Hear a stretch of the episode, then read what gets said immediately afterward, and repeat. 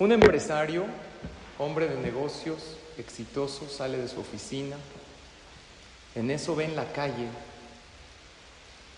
un hombre mayor, con una apariencia de verdad muy fea, una camisa manchada, con un letrero que decía necesito dinero para las medicinas de mi hijo. Y estaba ahí parado, y este empresario estaba pasando, y le dice, por favor, ayúdenme. Y este hombre, el empresario, le dice, ¿qué te pasa? Eres un inútil, vete a trabajar y no te voy a dar nada, porque seguro ese dinero lo usas para drogas y para... Es mentira que tienes un hijo enfermo. Y se va. Ahora vamos a regresar dos horas antes de este incidente. Dos horas antes, este hombre mayor fue al doctor porque tenía un hijo, tiene un hijo enfermo. Y el doctor le dijo, su hijo tiene esta enfermedad y para curarse necesita este tratamiento, estas medicinas. ¿Tiene seguro? Dice, tengo seguro, pero ya venció hace mucho, yo no tengo trabajo. Le dijo, esto es lo único que tengo y le sacó unas monedas, se las puso en el escritorio. Le dijo el doctor, perdón, no puedo ayudarte. Y él, desesperado para curar a su hijo, salió a la calle, encontró un cartón, consiguió un plumón y escribió, necesito ayuda para las medicinas de mi hijo. Y pasa este em-, empresario y le grita y lo insulta y le dice que es un inútil. El doctor reflexionó y dice, ¿cómo no lo ayudo? Lo puedo ayudar. Yo como médico las puedo conseguir.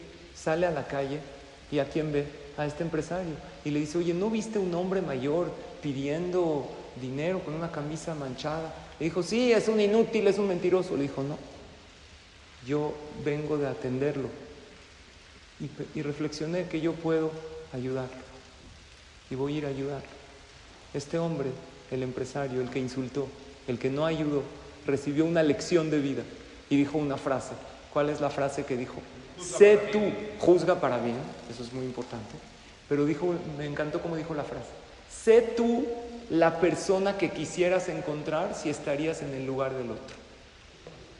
Hay mucha gente que nos pide ayuda, que necesita de nosotros.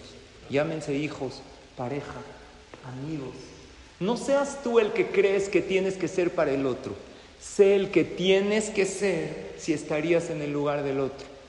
Háblale a tu hijo como, imagínate que tú eres un niño y tienes un papá. ¿Cómo quisieras que te hable? ¿Cómo quisieras que te trate? Háblale a tu pareja, a tu esposa, como quisieras que te hable si tú fueras ella. Ayuda a tu amigo de esa manera. Hace poquito escribí una frase, eh, la dije en una clase y se las quería compartir. Es la misma idea que dice, trata al otro como tú quisieras ser tratado si fueras él. Al ponernos en el lugar del otro, al juzgar para bien, como bien mencionó Jacob. El resultado de esto es que Hashem también nos va a juzgar para bien. Si ayudamos, Hashem nos va a ayudar. Criticar es lo más fácil y por eso todo el mundo lo hace. Es el primer pensamiento que viene a la mente.